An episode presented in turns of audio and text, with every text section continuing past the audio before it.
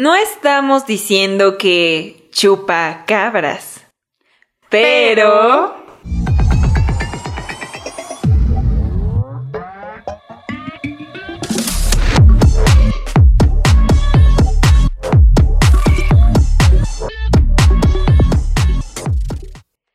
Bienvenidos a otro episodio de Sucede en la madrugada, el boom tic tac espacio tiempo. Sucede en la madrugada es un podcast en donde hablamos de esos temas que salen en las películas de ciencia ficción o en este caso temas raros y de misterio que llegan a nosotros. Y digo en este caso porque vamos a hablar de un tema que nos incumbe a varios. Esta Pau me vio con cara de. ¿Cómo de que nos incumbe a varios? Bueno, a mí me incumbe. Quiero pensar que a los demás también. Especialmente si son de México y Latinoamérica. Efectivamente. Y bueno, el día de hoy vamos a hablar del chupacabras. Ya se los habíamos comentado, aquí también hablamos de algunos seres extraños y pues quisimos eh, investigar un poco, ¿no? De esta leyenda de este monstruo, criatura rara. Bueno, ¿qué es el chupacabras? Es este, vamos a decir, ser que ha aparecido sobre todo en un ambiente rural y chupa la sangre del ganado, matándola.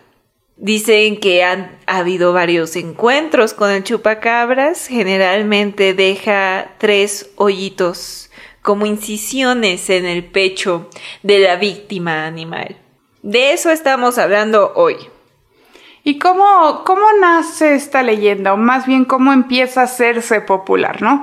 Antes de, de continuar, es importante decir que el chupacabras no solo es pues ni de México ni de Latinoamérica. Sí han habido algunos casos que se han dicho que han pasado en Estados Unidos, incluso en China, me parece. Pero ¿cómo se hace popular? Bueno, eh, esto es en Puerto Rico en 1995. Y bueno, lo que sucede es, como ahorita mencionaba Frida, es que en un rancho aparecieron ocho ovejas muertas. Ahorita hablaremos un poco del rasgo de cómo se cree que es el chupacabras, pero lo curioso de estas ovejas es que tenían dos incisiones, dos hoyos en, el cuello y la sangre estaba drenada. Dicen que pues las ovejas no, tenían rastro de, de, sangre, ¿no? Y esto es como lo que empieza pues a alarmar a la gente, ¿no? Que era muy extraño todo esto. Después de esto empezaron a suceder otros casos en, en Puerto Rico y al país que se traslada todo es a México, en donde igual diferentes em, ranchos empiezan a tener muertes de, ganado, ¿no? Y todos describen esto, que tenían dos hoyos en el cuello y la sangre, la sangre drenada. Lo que a mucha gente le empieza a llamar la atención es que parecía que el ganado no hubiera no hubiera peleado, no hubiera una lucha por, por defenderse, digámoslo así. Y bueno, ¿cómo detectar que estás viendo al chupacabras y no a cualquier otro ser? Sucede algo gracioso, algo curioso con la descripción de los rasgos de chupacabras. Porque en los 90 se dice que este ser es un ser bípedo de un metro de alto aproximadamente, con el pelo gris y con unas espinas que le salen de la espalda.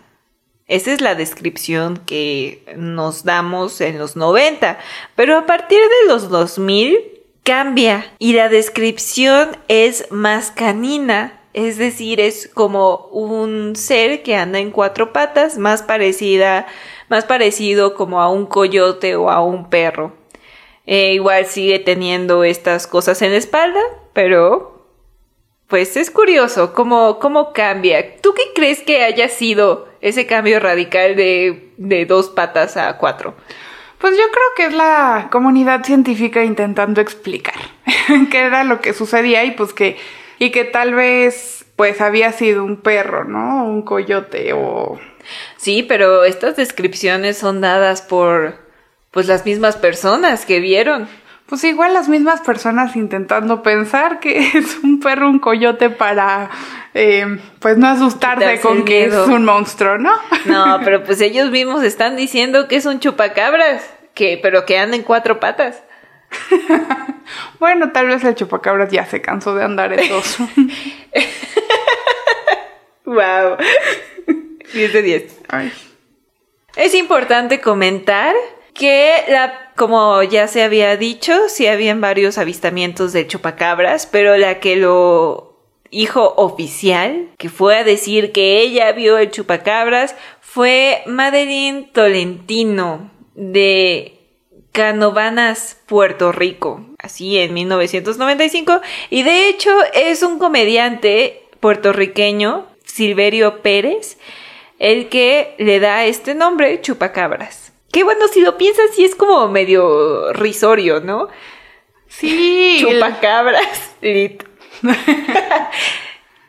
bueno, ya que vimos, ahora sí, de dónde viene el chupacabras, o al menos este mito de chupacabras, cómo es, cómo lo describen, pues podemos entrar de lleno a las teorías. Y Pau trae las teorías cool, las que son padres, las que nos interesan. Vas, Pau. Estas son algunas teorías que creen, pues digamos, eh, supernaturales. y la primera es que vino del espacio, esta criatura.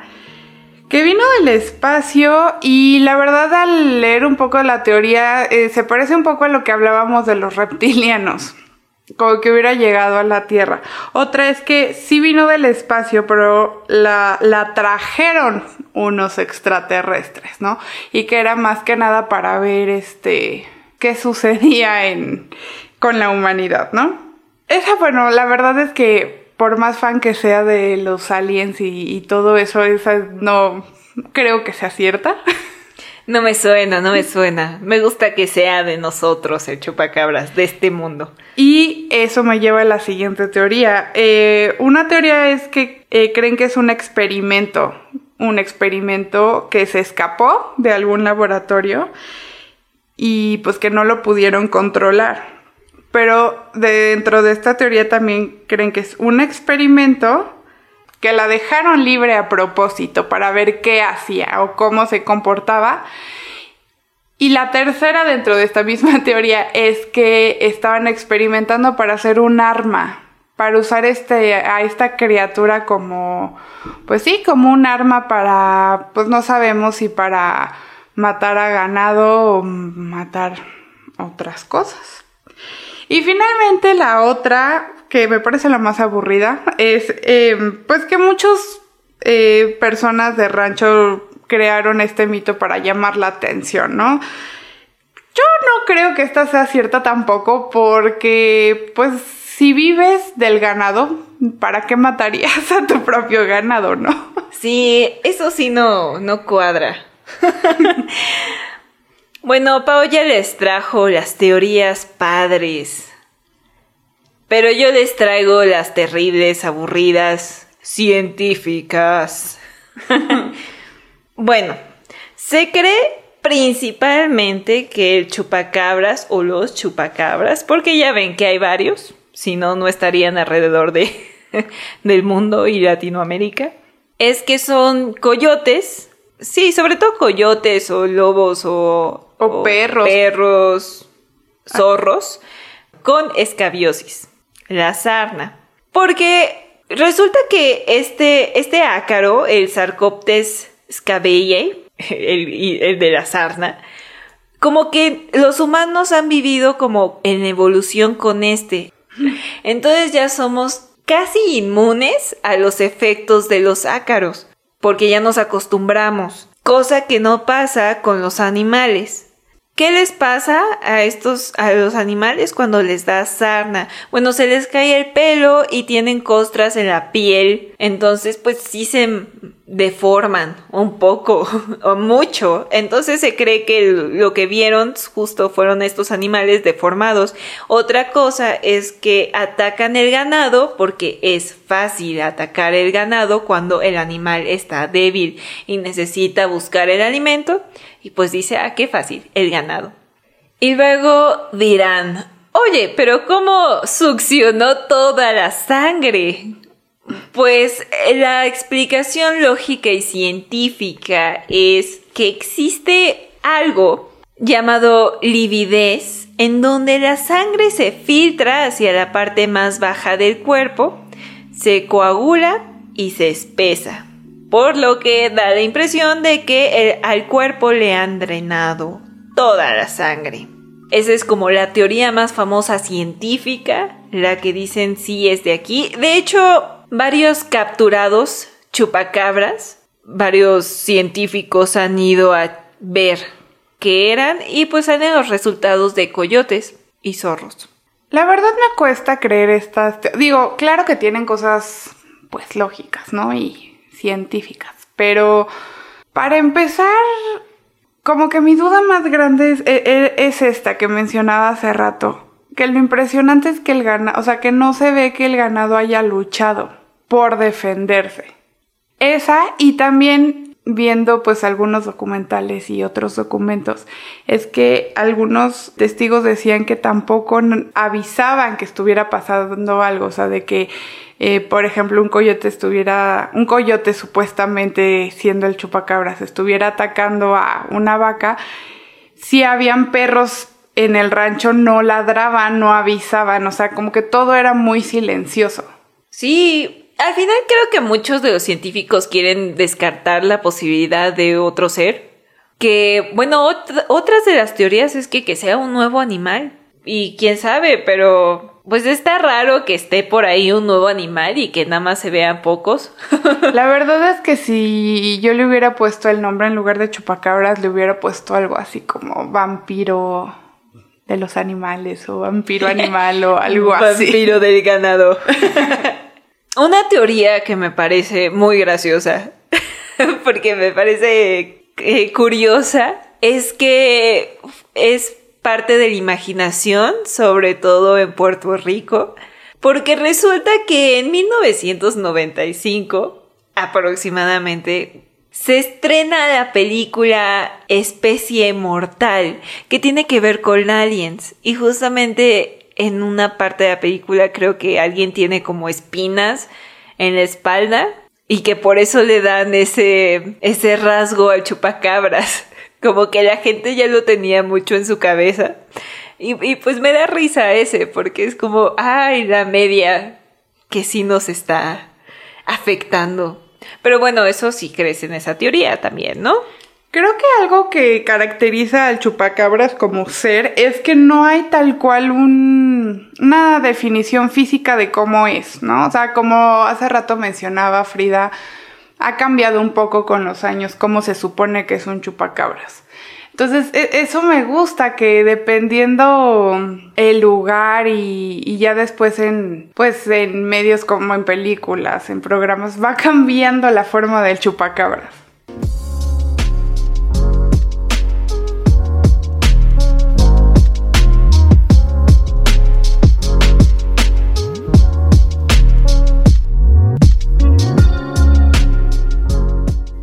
Pasando a nuestras bellas recomendaciones, la verdad es que no encontramos tantas películas como nos gustaría.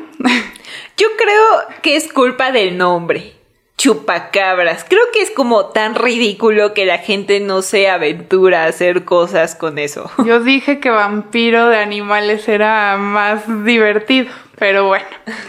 Pero bueno, traemos una pues mexicana que es la leyenda del chupacabras, esta película del 2016 que pertenece a la saga de las leyendas. Si han oído de las películas de la leyenda de la Nahuala, del Charro Negro, de las momias, bueno, esta es una más.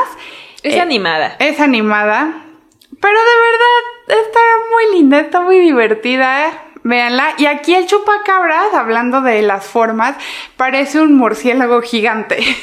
LOL.